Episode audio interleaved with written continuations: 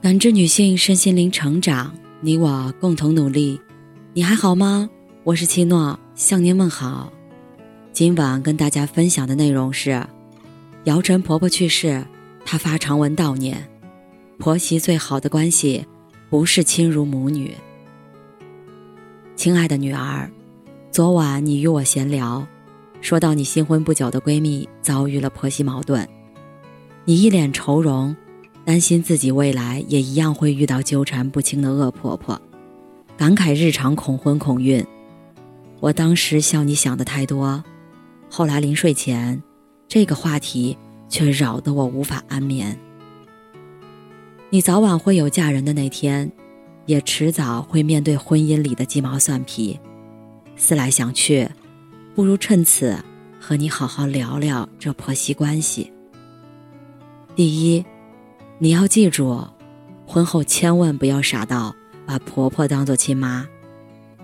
前几天，姚晨九十岁的婆婆病逝，她在微博发文，情真意切。我们不只是婆媳，更是人生挚友。尊敬的丁浪女士，我亲爱的妈妈，很荣幸这一生能与你成为家人，永远铭记您温暖的笑容。我们终会重逢。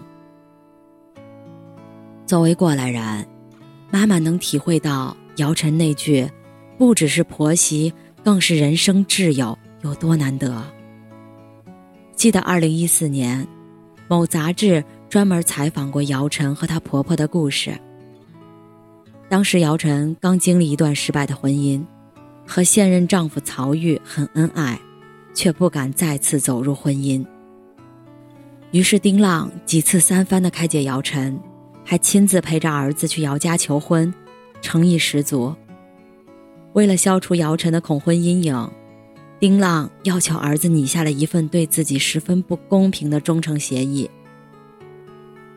婚后由姚晨掌管家庭的财政大权，房子、轿车改写姚晨的名字，感情专一，不与异性关系暧昧，一旦离婚。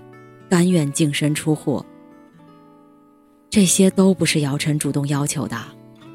丁浪的做法让她看到了未来婆婆的心意和感情，于是，姚晨彻底放下心结，和曹玉携手走入爱情。也许你会觉得，能做到如此地步的婆婆，一定是对儿媳百分百满意的，其实不然。丁浪渐渐挑剔起在家里一点儿不像女明星的姚晨，他开始嫌弃姚晨早晨起床后不洗漱、不化妆，只会穿着皱巴巴的睡衣坐在电脑前刷微博，讨厌姚晨不讲卫生，买回家的苹果不洗，拿起来就咬，气恼自己精心准备的饭菜，姚晨总是挑挑拣拣，还总把儿子使唤得团团转。换做是咱俩。我对你处处挑剔，你肯定心里堆满了怨言，紧闭心门。可姚晨揽过婆婆，朋友似的笑着跟她解释：“妈，您以后别把我当什么明星，我就是一个有缺点、有喜怒哀乐的普通女人。”被触动了的丁浪就反省了自己的过度干预，可不是嘛？两代人住在一起，必定存在生活习惯。饮食口味上的冲突，没有对错，只要说开了，小事儿终会化了。但要是你把婆婆当做亲妈，期望对方在你毫无解释的情况下，还要义无反顾地包容你的一切小毛病，于情于理都说不过去。亲则生侠，近则不逊，尊重和接纳是所有相处之道的前提。第二，你要明白。母女是血缘关系，而婆媳是社会关系。记得在综艺《朋友，请听好》里，一个女孩远远打电话过来倾诉，她和婆婆因为育儿理念不合，冲突不断。每当她提出更科学的建议时，婆婆总是会拿自己当初教育儿子的经验，固执地批评她：“你懂什么？你看看我儿子现在不是长得好好的。”远远说：“婆婆不喜欢我，这样针锋相对的婆媳关系好煎熬。何炅先是针对育儿矛盾对女孩进行了开导和疏解，后来在婆媳相处上的一番见解触动了很多人。婆婆不喜欢儿媳这件事儿，不是婆婆不对，婆婆其实没有理由百分百的去喜欢一个自己儿子后来生命中最重要的女人。被婆婆喜欢，其实是儿媳妇的本事，而不是婆婆的义务。这话乍听虽有些不近人情，但却是真实写照。两个陌生的女人因为同一个男人而产生联系，你不能要求一个素昧平生的人必须要去喜欢你。生活总有摩擦，你从小到大和我吵架无数次，但矛盾来得快去得也快。到最后，基本上都不会记得原因，也不会留下隔阂。你所有的坏情绪都可以对妈妈展现，你也可以认为妈妈对你的付出都是理所当然的，但婆婆不是。冲突一旦发生，每一次的吵架原因、经过和结果，你们都会记得清清楚楚，并且扎根在心里，在下一次矛盾迸发的时候，让关系更加僵化。所以你得有分寸，保持礼貌，做的设身处地的理解，以平和的心态淡然处之，以宽容的心态从容面对，把自己的身份做好了，不要计较太多。有时候，进一步有进一步的损失，退一步有退一步的得到，勉强亲密只会拧巴。第三，永远不要和丈夫争宠。媒体人卢璐讲过自己的故事：一个周末，婆婆去看他们正在装修的房子，家里一团糟，很多衣服都没来得及收拾，婆婆便主动帮她熨衣服。婆婆问她周一要穿哪一件衣服上班，卢璐挑了一件衣服之后就去忙了。等她忙完去找婆婆时，发现她正在戴着老花镜给儿子补袜子，熨衣服的架子收起来了。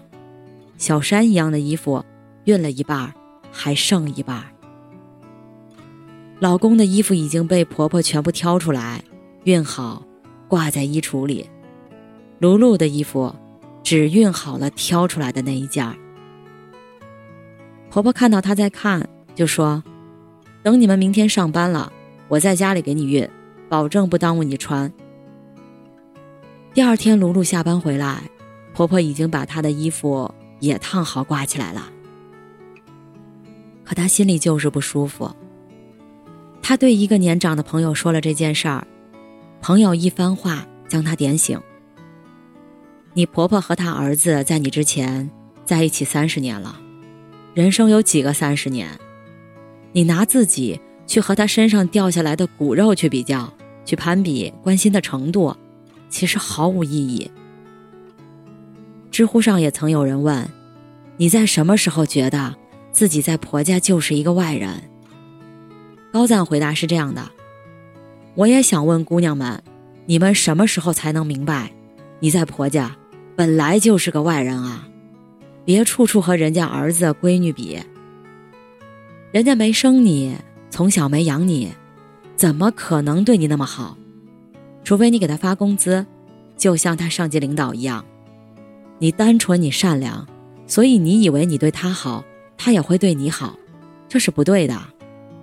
比如说男女关系，你追一个男人，拼命对他好，拼命爱他，他就一定会接受你吗？所以，女儿，等你成家之后，不要拿婆婆对你和你老公的不同程度付出来衡量他对你感情的深浅。这番话也许会让你感到落寞。但这会帮你从不必要的幻想中解脱，丢掉埋怨、失落和沮丧。明明是两条长短不一的路，却要走出一样的步数，是不切实际的。陆琪老师说过，婆媳没有亲子关系的稳定性，也没有配偶关系的亲密性。你和婆婆从来没有，以后也很难建立起亲密关系。却必须要以亲密关系来相处。说穿了，大部分的婆媳关系都是在演戏，演大家是亲人而已。但是不要觉得凉薄，感情会在和平的相处中不断升温，彼此都付出的真心一定会暖热三组家庭。你看，这些温暖的小事儿。网友魔术公主说：“我现在怀孕四个多月了，婆婆给我订了私立医院和月子中心。我知道她并不富裕，借钱交的全款，我是想拒绝的。但我婆婆说，我受过的罪要尽量让你少受，钱不是问题，你不用担心，我能解决。感恩遇到这样的婆婆，她对我的好，数都数不完。”网友妥妈说：“我被护士从产房推出来，第一眼看见的是泪眼婆娑的婆婆。